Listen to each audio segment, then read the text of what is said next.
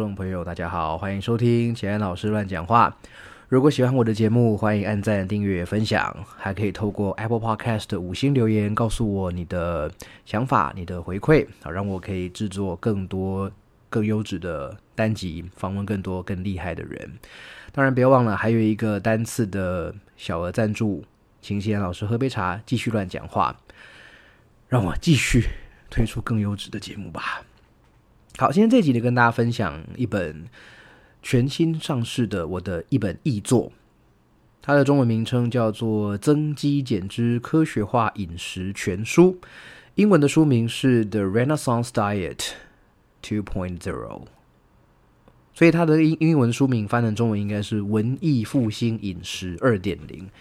好，那呃，这本书其实是我第一次接触到这个营养学的专书，因为之前翻译的书籍除了一本跟历史有关，哈，叫做《东亚史》，好，那其他基本上都是跟训练相关，好，有像是麦克史东主力训练全书那种比较接近教科书等级的，当然也有像是呃，像那个 Jail House Strong 哈，监狱重训。或者是像呃杠铃处方哈这类比较偏经验主义的，没没有那么硬邦邦科学的哈，但他们跟都跟训练相关。好，那接触到营养学的翻译，这算是我的第一本营养学的译作。好，那这本书是由财石文化所这个出版的哈，那财石文化。最近也推出蛮多跟健身啊相关的书籍哈，其中比较有名的，之前也跟大家介绍过，是美国第一健身强人系列。好，那它有两本嘛，一本是给男生的，一本是给女生的。好，那这个我跟他们合作之后，还会有其他译作会推出哈，再跟大家来做介绍。好，那这个增肌减脂科学化饮食全书啊，我觉得以我一个，因为虽然虽然虽然说我是教练哈，但是我觉得。教练对于营养学，但除非你是营养师，然后除非你有特别研究、特别去上一些研习课程，或者是自己读书哈，否则一般的教练对于营养学应该就是就是有那么一些概念。好，那我虽然也读过一些可能是 paper 也好，或者是呃没有没有很系统性啦，但就是兴趣性的读过一些跟营养学相关的文章啊书籍。只能说小有概念哦，大概有一些方向哦，但是你说营养学要多懂，不敢说。所以常常有学员在呃上课的时候，上课前后会问说：“哎，教练，我们那个呃有什么目标？大概要怎么怎么吃啊？然后饮食怎么样的控制？训练前、训练后大概要怎么样调整饮食？哈，我们大概都只能给予大概的方向。好，那甚至有的时候会遇到学员要。我们提供呃比较精细的菜单，你告诉我早餐要吃什么，午餐吃什么，晚餐吃什么，然后我就可以在两个月之内减掉三趴的体脂。你告诉我怎么吃，好，那我知道有些教练是会给的，哦，但以我角度来看，我会觉得说这个东西，第一个它不是我的专业嘛，那第二个如果我给了，就表示。你就一定要达到这个目标，否则是我的问题，对不对？那我我只能说，在营养方面我没有这个把握。如果你跟我说，我比比如说，如果我了解你的状况，然后你说你要在两个月之内，好让你的背蹲举的重量达到多少，好，或者说让你的这个呃体能达到什么样的状况，我大概可以比较能跟你保证啦，敢跟你开支票啦，好，因为这这一点我比较在行，然后我的经验法则也比较。内容也比较多，好，所以就敢跟你这样说。可是营养对我来说，第一个它比较不熟的领域，好，然后第二个是它的个体差异好像又更大，哦，所以我就会倾向说，哎，如果你有这个营养营养上面相关的问题的话呢，会建议你找营养师，好，会比较会比较好一些啦，哈。所以在接触到这本书以前，我对营养真的就比较没有什么在碰，哈，但这本书。让我自己在翻译的过程中也学到很多诶，并不是说前面的书没有学到东西，而是在翻译这本书的过程，真的好像每一章都在除了复习之外，也在学习新的东西。那我现在大概来跟大家简介一下这本书的内容哈，一样书籍分享我就点到为止，好，大概介绍这本书的架构，还有它这个特别的地方，好，然后最终还是希望大家买书来看。好，那买书的话，其实各大通路上面大家要找便宜，应该都都很会了哈。这本书透过我买，坦白说也没有比较便宜。好，我 我自己买书送人哈，我也是透过通路买的。好，那多多支持这些译作啊，这些好东西。这本书分三大部分哈，第一个部分是营养的原则还有优先顺序，第二部分是饮食原则的实际应用，第三个部分是，sorry，特殊主题。那在每一章的最后，这本书很特别的地方就是说，在每一章节的最后都有一个重点整理。其实坦白讲，你真的也可以前面内文都不看，就算你光看那些重点整理啊，这一章最重要的东西，其实你也都知道了。那只是这些重点整理就有点像是那种条列式的重点整理的。大家记不记得以前那种高三升大学的时候有那种复习讲义？有没有？你去买那种高三什么历史科全全科复习哈，什么是那复习讲义？那复习讲里面会帮你整整理一些表格啊，条列式的重点哈。这些当然在，我是觉得说在嗯。假设你要准备考试，要去背诵一些东西的时候，作为一种及时的提醒，还蛮有用的。但是内文啊，内文还是有很重要的地方啊，就是你可以比较系统性的去认识这个整个概念。好，所以如果你光看，真的是不看内文，然后光看那些重点提醒的话，可能你会暂时记得一些东西，可是可能记不久。所以我是觉得搭配着服用，其实还蛮不错的。好，那这本书我觉得，呃，我自己学到最多的地方是在 Part One 第一部分哈，因为他讲了很多跟理论啊、原则很基础的东西哈。我们一章一章大概来看吧。比如说，他的第一章讲的是营养原则与优先顺序，哈，那基本上就在讲，如果你要打造一个良好的、适合你的饮食计划，你要有先具备哪一些基本知识，好。那第一章提到了五大饮食原则：第一个热量平衡，第二个巨量营养素，第三个营养时机，第四个食物组成，第五个补充品与水分。好，那这五个东西并不是同等重要哦。就是说，今天我们的目标是运动表现或是身体组成的话。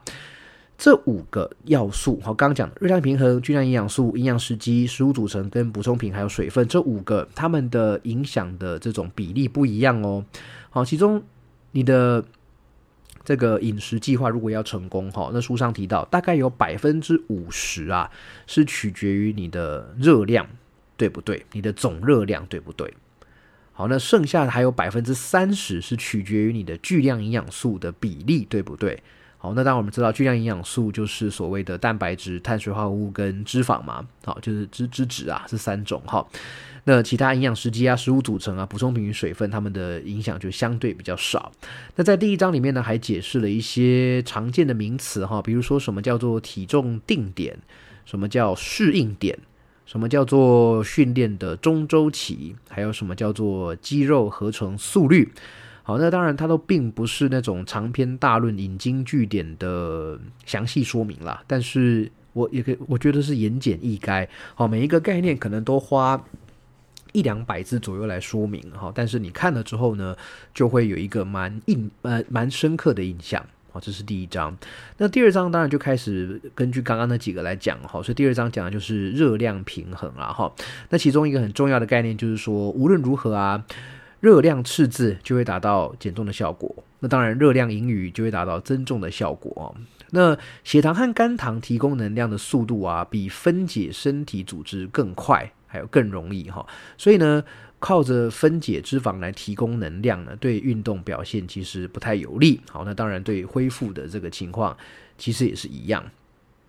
好，那。也里面也提到说，肌肉生长的速度啊，比脂肪慢很多哈，因为这个肌肉的代谢成本比较高，那建立肌肉还有维持肌肉所需的能量都比较高。好，那也就一部分就解释了说，如果你要增肌的话，好，热量盈余 （calorie surplus） 是非常非常重要的概念。好，那也就解释了为什么。同时增肌跟减脂不是这么容易。好，虽然在本书的第二部分呢就有提到，如果你想要呃，不能说同时啦，但至少不要差距时间差距不要太大的增肌减脂统的进行的话，大概可以怎么做？好，那个是这个在第二章比较有提到哈。不过我们讲本书它追求的目标还是运动表现跟身体组成哈，所以要要知道这本书不是教不是教我们瘦哦。很多人在提到饮食的时候，第一个在想的是，诶，怎么样吃会变瘦，对不对？那其实。减重哈，透过饮食来减重，只不过是饮食可以达到目标的其中一种。但但是说，太多人觉得自己要变瘦，其实真正必须减脂的人不多啊，可能比想象中的还要少。可是心中很想要减脂的人很多哦。那如果你完全就是以那种怎样吃可以用最最快的速度去减减脂啊，然后达到那个怎样的身材，也许你会。觉得这本书没有讲到你要的重点啊，但其实这本书是讲的很详细啊，哈，把这个饮食后面的一些机制啊、一些经验法则啊，还有科学的论述都讲的还蛮清楚的。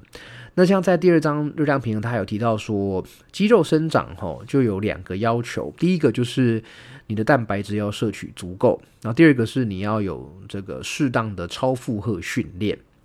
好，所以说他还在还是蛮强调整个身体组成跟运动表现的这个面向，而不是只有一味的去减脂而已。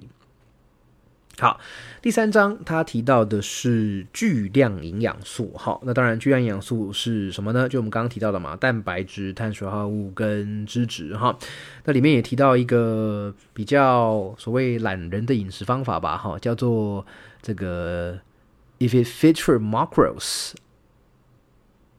好，这个灵活性饮食哈，就是说只要顾好热量和巨量饮食，那你的饮食计划几乎就会成功。我们刚刚讲热量平衡大概占了饮食计划成功的百分之五十，那巨量营养素大概占百分之三十左右。诶，所以其实你看哦，只要你的，比如说你现在想要增重，你想要增肌，好，那你只要第一个达到热量超过你的消耗热量，然后第二个就是你的巨量营养素比例正确。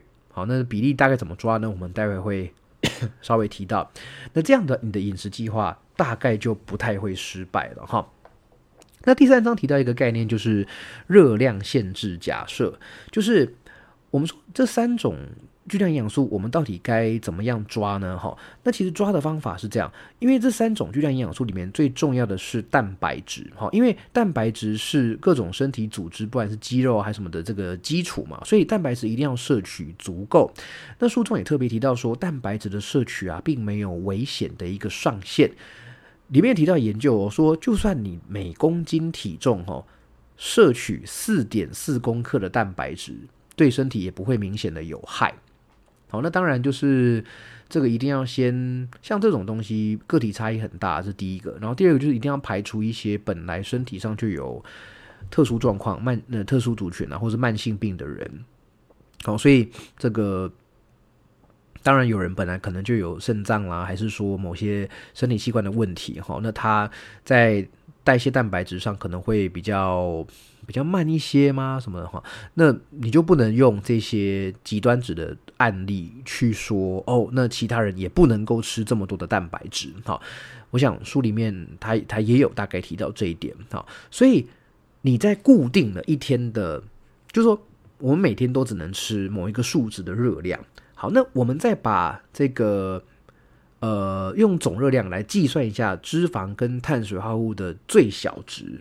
啊，就是说你一天摄取多少的脂肪跟多少碳水化合物可以维持健康无虞呢？啊，因为这两种这个巨量营养素也不能吃太少嘛，否则身体的机能会受到影响嘛，对不对？所以只要第一个知道了你的总热量上限，然后第二个知道你的这个脂肪的最低，还有碳水化合物的最低，那剩下来的就是你的蛋白质最大摄取量了，好，安全的蛋白质最大摄取量了。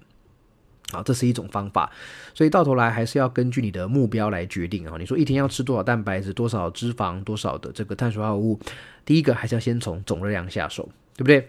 好，那书中有特别提到说啊，蛋白质的最低摄取量哈，说维持健康的话哦，每公斤体重要摄取零点七公克的蛋白质，这是维持健康啊。也就是说不到零点七的话。所以，假如说你是六十公斤的人好了，你每天都要吃四十二公克的蛋白质，好，这是最低最低哈，这是下限。那如果是运动员的话，哈，当然根据运动的形态不同啦。运动员的话呢，每公斤体重要摄取一点八到四点四公克的蛋白质。那当然，如果你是比较偏向耐力型运动员，哈，身体的肌肉量不需要这么高，好，然后体重也不能太重的话，可能就是偏一点八，好，那那一端。那如果你是健力选手啊，或者是爆发型运动员，美式足球员，还是说大力士的话，每公斤体重四公克以上的蛋白质，好，都还是可以接受的。那所以对一般的有在运动训练的，不管是运动员还是健身玩家来说啦，我们可以记一个数字哦，每公斤体重两公克蛋白质，应该是蛮合理的。所以以我为例，哈，我现在的体重大概就是九八九九左右，就算一百好了。所以我每天大概要摄取的是两百公克的蛋白质。其实很难吃够诶，以台湾的饮食来看，以台湾的人的饮食习惯来看，如果你就是正常的外食的话啦，好像蛮难、蛮蛮困难的哈。对，除非说自己备餐啊，或者是有一些那种乳清蛋白、酪蛋白等等这些营养补充品的话，否则一般的人要真正吃到这个蛋白质的这个量，其实还蛮困难的哈。所以其实大家也可以顺便检视一下，说如果诶你想要。达到一些比较良好的运动表现啊，身体组成啊，哈，那你的蛋白质摄取量是不是足够？好，那接下来当然还有针对碳水化合物跟脂肪的一些介绍啦，比如说碳水化合物又讲啊，说诶单糖啊、双糖啊、多糖啊这些，它们有什么差别呢？好，那。碳水化合物当然是提供我们身体能量的重要来源嘛，好，在三大巨量营养素里面呢，是仅次于蛋白质的哈，它是第二名这样子。那如果要维持健康的话，一样啊，每公斤体重大概要摄取零点七公克左右的碳水化合物。好，当然啦，有一些体型比较极端的人呐，或者是血糖状况比较比较特别的人哈，就可能要看情况啊。不过。碳水化合物摄取不能太少，好像很多人为了要减重啊，为了某些原因，他是选选择比较低碳的这种饮食方法哈。可是这样对血糖会有一些影响。那当然我们知道说，正常的血糖浓度啊，可以维持我们的心智敏锐，哦，力量输出，诶，预防疲劳哦。所以不要忘了，本书的这个关键还是在于运动表现跟身体组成嘛，哈。所以。不管你不管你要不要变瘦啦，哈，但总而言之，碳水化合物如果摄取不够的话呢，可能对运动表现的影响是比较大的。好，那再来脂肪，当然就提到了单元不饱和脂肪酸、多元不饱和脂肪酸、饱和脂肪、反式脂肪。好，我想这些东西大家应该查查资料，随便 Google 一下，都都大概能够知道它的意思是什么哈。那书中特别提到说，这个像 Omega 三哈这些必需脂肪酸呢。呃，必须要摄取足够，好，否则的话呢，可能是会维生素不足啦，造成荷尔蒙失调啊等等之类的哈。那脂肪的最低摄取量大概啦哈，也就是每公斤体重零点七公克左右啊，这是最低最低。那最高的脂肪摄取量大概是多少呢？有研究指出啊。脂肪的最高摄取量不要超过每天总热量的百分之四十哦，这个我就相对比较没有什么概念了哈。所以你每天假如说你摄取两千大卡的话，那不要超过八百大卡来自于脂肪，好是这样，大家可以想象一下，好不好？好，我就根据书中的内容来帮大家做一些整理哈。好，然后再来是第四章提到营养时机，好，那营养时机里面大概就提到了一些。呃，观念，比如说一天中的饮食数量啊，比如说你就是你吃了几餐嘛，还有饮食间隔、饮食分量、巨量营养素的内容，啊，饮食组成，还有活动前的饮食啊，活动后的饮食你怎么吃，哦，这些在里面都都探讨到了哈。那这边对于饮食间隔倒是还有饮食分量倒是有一些的，我觉得还算是具体的一些规定哦。他说。人啊，人体在一定时间内啊，只能利用有限的蛋白质来建造或维持肌肉。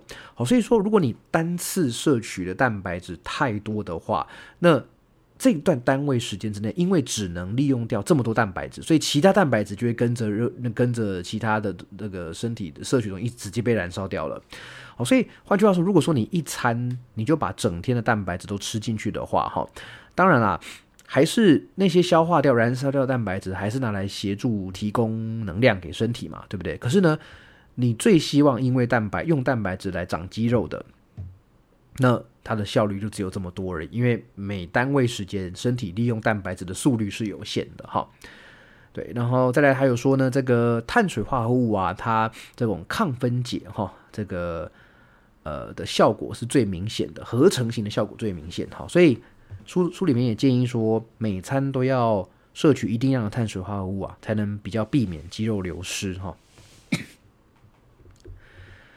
好，那当然总归来总结来说了哈，他在这一章里面建议到说，每天呢我们建议吃四到八餐，好，那每餐的间隔三到六个小时，那当然。饮食计划哈，还是最重要的地方，还是要跟个人的作息来配合。好，所以你不要因为想要特别在某个时候吃东西，而去牺牲掉，比如说你的睡眠啊、你的工作啊、你的人际关系哦。这点在书里面有特别提到哦，就跟其实我们跟我们讲训练课表一样嘛。哈，很多人就问说，哎，教练，那我这个我要怎么样自主训练啊？哈，那我都会跟他说，哎，你告诉我你一天之中有几次。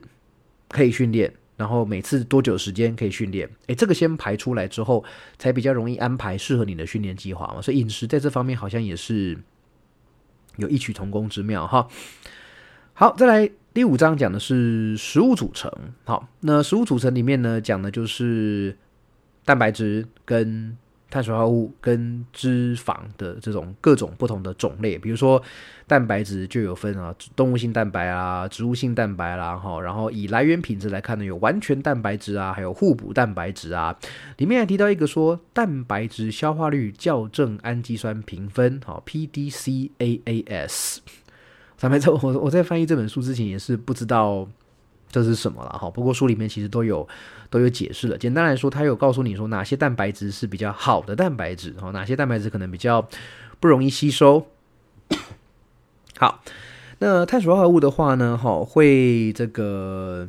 讲到这个升糖指数嘛，哈，当然我们知道，像加工食品的升糖指数通常比较高，好，但是呢，如果说食物里面呢，就算它是天然食物，但如果它比较含有比较高量的脂肪啊、蛋白质或纤维素的话，哈，都会让这个消化速度变慢，好，所以升糖指数比较低，所以这也就告诉我们说，训练前、训练中、训练后如何因为如何就是说依据这种升糖指数的高低来帮自己安排。饮食哈，那还有些人会有个迷思，就是说，呃，是不是一味的吃高升糖指数一定不好？好，那都吃低升糖指数是不是一定比较好？因为他们会觉得说，高升糖指数是不是一直会想让人越吃越多呢？哈，对，可能确实是这样哈。但是其实食物的饱足感呢，对于食欲的影响其实比较大。好，那跟升糖指数其实比较无关。好，所以说还是。呃，不一定是说高升糖指数一定就有害了哈。好，那如果是脂肪的话呢，里面就提到说，嗯，尽量要多摄取单元不饱和脂肪，好，比如说像是橄榄油、芥花油、洛梨、好坚果等等。那如果是多元不饱和脂肪酸的话呢，可能就是 omega 三。好，要稍微多摄取一些。当然，里面有提到说，饱和脂肪还有反式脂肪，哈，他们如果摄取过多的话，对身体会有什么样的一些危害？啊，这个应该都是可能对很多人来说是很很基本啦，哈。可是我觉得。当然，这些概念以前我也都看过哈，但在翻译这本书跟现在再重新读一遍的时候，就当做是一种复习哈。我觉得写的也蛮平实的啦。我在翻译这本书的过程，倒没有遇到太大的问题。那里面的文字，我自己觉得翻成译文也算好读啦哈。所以大家读如果有读的话，可以再给我一些回馈。好，好，再来第六章讲到的是 supplements and water 哈，补充品跟水分。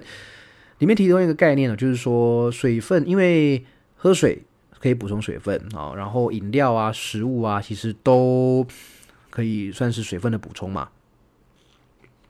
所以他说口渴的时候喝水就可以了，好，口渴的时候喝水就可以了。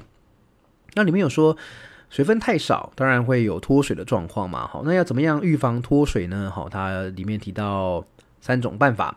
然后第一个是每日所需的水分，哈，大概等于热量乘以一点五。好，这个应该是公公克吧？对，CC 数吧？哈，如果公升的话有点可怕。好，然后再来是可以观察一下你的尿液颜色。好，观察一下你的尿液颜色是不是太稀呀，还是太黄哈？然后可以追踪一下你的体重，因为我们知道每天的体重波动很大一部分是来自于水分嘛，哈，所以如果这个体重波动到达多少，可能会比较危险呐，哈，你就可以去观察一下，可以是不是你的身体出状况啦，好，还是说是水分补充有问题哈？好。那书里面还有提到哪些补充品是可以会有用的，哪些补充品是呃你可以不用购买的哈。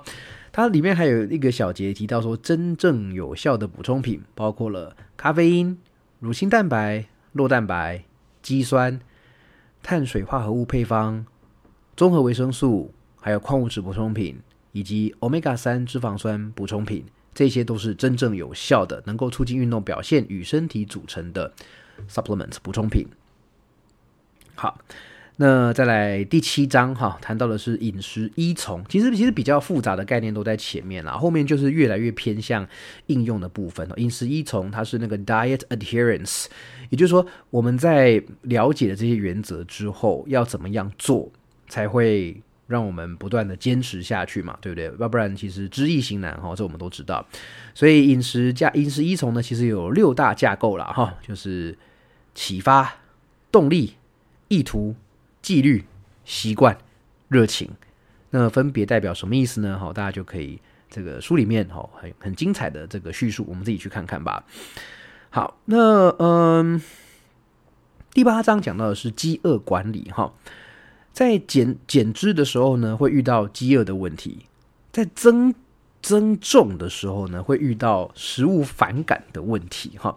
那比如说，像我我猜啊，大部分人可能还是需要减脂，或自以为需要减脂比较多嘛，对不对？所以在减脂的时候，因为要吃比较少，所以会饿啊。那这时候该怎么办呢？诶，书中里面提到几个不错的方法比如说第一个，选择体积比较大的食物；第二个，利用可口奖励假设。好，这个概念叫做适口性啊，好，palatability，哈，就是食物好吃的程度哈。第三个，增加蛋白质的摄取，因为蛋白质富含蛋白质的食物通常比较有饱足感。然后第四个，改变营养时机。好，第五个，摄取纤维素较多的食物。好，然后呢，减少液体热量。然后餐前喝无热量的液体，而且记得细嚼慢咽。那最后一个是提升咖啡因的摄取。好，那这些呢是预防你太过饥饿。那如果反过来说，你增肌，然后因为要一直吃，要一直吃，那天吃到不想吃，饮食反感怎么办呢？诶，那我们把刚刚那些都倒转过来，好，好像就可以达到比较好的效果了哈。好，那接下来呢？这本书的第二部分跟第三部分，我就不会讲的太讲的像刚刚这样子比较细了哈。因为第二部分是饮食原则的实际应用哈，比如说都要讲到这个这个营养的周期化嘛哈。当然提到说，诶，如果你要减重的话呢，时间持续最好是六到十二周比较好哦，而且单次不应该超过体重的百分之十哦。好，那为什么要设置这个上限呢？好，那增重有什么样的上限呢？哈，它都里面都有大概提到。然后里面当然还有像跟那个呃基地训练课程设计那本书一样，有没有有一些 model，然后有一些课表范例。好，那本书里面有一些饮食范例，你可以去遵循的。哈，那第十章跟第十一章。就还蛮能够依照你个人的情况去做一些参考啊，因为第十章讲的是设计你的饮食计划，然后第十一章是追踪体重，并且调整你的饮食内容。那基本上就是把刚刚第一部分讲的那些原则啊，哦，把它根据你的需求来应用，好，所以这是蛮个人的哈，大家可以依据自己的需求去参考。接下来第十二章哈，他讲的是监控身体组成的变化，里面有提到说男生的体脂率啊，大概介于百分之十，一般的人啊，哈介于百分之十到二十可能是比较理想的。当然，除非你是这个比较。需要一些比较极端身形的运动员啦，比如说长距离耐力型选手，你的体脂率说不定就要比十还要再更低。那当然，如果说你是力量型的话，哈，比如说是 strong man 大力士的话，理论书中有提到，可能体脂率到二十四、二十五都还算是合理的。好，那女生的体脂率的话呢，大概介于百分之十五到百百分之三十是最理想的啦，哈。那也并不是说高于这个比例会怎样，只是说统计数据来看呢，男生超过二十，哈，女生超过三十的话，一些慢性病的风险好像就会比较高一些些。好，但这个一样，个体差异也非常大。好，那。第十二章也有讲到，如果我们要监控身体组成的话，有哪一些工具可以使用？哈，比如说呃 BMI 啊，还有测量体围，好，然后还有测量肌力，好，然后还有你前后照片的比对，哦，皮质厚度分析，啊，使用皮质夹嘛，然后还有生物电阻抗分析，啊，水中称重法，还有这个 DXA 哈，双能量 X 光吸收骨质密度检查仪，这些啊都是可以，当然他们的。便利性啊，准确性啊，哈等等的都各有各有差异啦。不过书中也提到了各各有这些方法哈。好，那第三章的啊，对不起，第三部分哦，第三部分的那个标题是写特殊主题，我觉得比较像是一些 miscellaneous subjects，miscellaneous matters，就是一些比较难以分类的一些 的这个。题目哈，比如说我讲到这个竞赛日哈，比如说哎，我下个月呢有一场比赛哈，那我的饮食可能怎么吃啊？当然还有讲到那个就是酒精与恢复嘛，还有肠道健康什么的哈。那我觉得这里面最精彩的是第十七章哈，就是 latest trends and fallacies，就是流行趋势与谬误哈。这边应该算是呃 mythbuster 吧，然后让大家。把一些饮食相关的迷思呢给解释个清楚哈。那里面提到，哎，防弹咖啡是怎么样的东西啊？哦，间歇性断食很有效吗？然后所谓的饮食排毒有这个东西吗？好，然后酸性体质、碱性体质、酸碱饮食是有这个东西吗？然后是不是甜点的雄厚呢？是不是一定是天然饮食就是好吗？有机食物是什么？怎么个回事呢？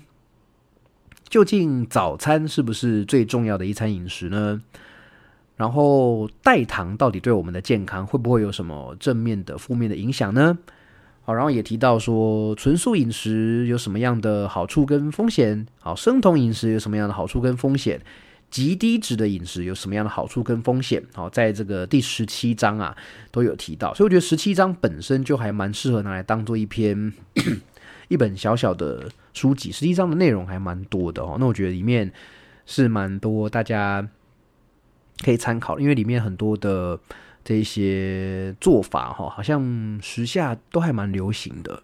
好，所以第十七章我觉得这是本书最后一个最精彩的地方哈。好，那这本《增肌减脂科学化饮食全书》呢，大致就跟大家介绍在这边了哈。因为这个书籍简介真的只能点到为止哈，而且我对营养学的认识也不像对训练比较全面哈，所以针对主题可以稍微去讲比较多内容哈。那当然啦，呃，大家如果对饮食有什么兴趣哈，还是了解了解更多的话。还是建议找营养师啊，哦，查资料啊，找营养师啊，哦，还是会比较好一些些哈。那我的话，真的就是我也只能这样照本宣科啦，哦。但是我个我个人的感觉就是，饮食的个人差异真的很大哎，哦，以训练来讲哦，以表现来讲，个人差异真的很大哦。所以像有的人运动运动前，他习惯的是吃好吃满哦，然后就算吃吃的有点撑，他还是觉得比较舒服啊，有比较好的运动表现。可是好像也有些人是在训练前，他都会刻意不吃东西耶，哈，觉得这样子好像比较能够专注啦，然后比较体力反而会维持的比较好。那我想这个都有点，当然有些学理的根据在背后啦，哈，比如训练前什么时候要补充那个 GI 值比较低的东西啊什么的，但是到头来说还是个体差异很大哈，所以我想这个除了读书啊询问之外呢，还要某种程度的。自己的实验吧，才会找到比较适合你自己的短期的、中期的或长程的这种饮食计划。好，那这本书内容相当的平实，但是也相当的扎实，哈，并没有太过艰涩的地方，推荐给各位，好不好？好，那它的这个书名《增肌减脂科学化饮食全书》，好，绿色的封面，好，然后非常非常的好认，现在应该在各大通路，博客来啊、某某啊等等通路，应该都很轻松的能够找到这本书。好，那本期节目呢，就跟大家介绍到这边哈。如果、喜欢我的节目，一样记得按赞、订阅、分享，还有可以透过五星留言来告诉我你的想法，好吧？那当然也别忘了有这个单次小额赞助，请简安老师喝杯茶，继续乱讲话。最近疫情也是来到一个高峰哈，那希望大家不管是中过了、正在中，还是怕自己会中，都。赶快身体没事，我们一起挺过这一波，然后身体健康，我们回归到正常的生活。好，好，那本集就讲到这边，我们就下次再见喽，大家拜拜。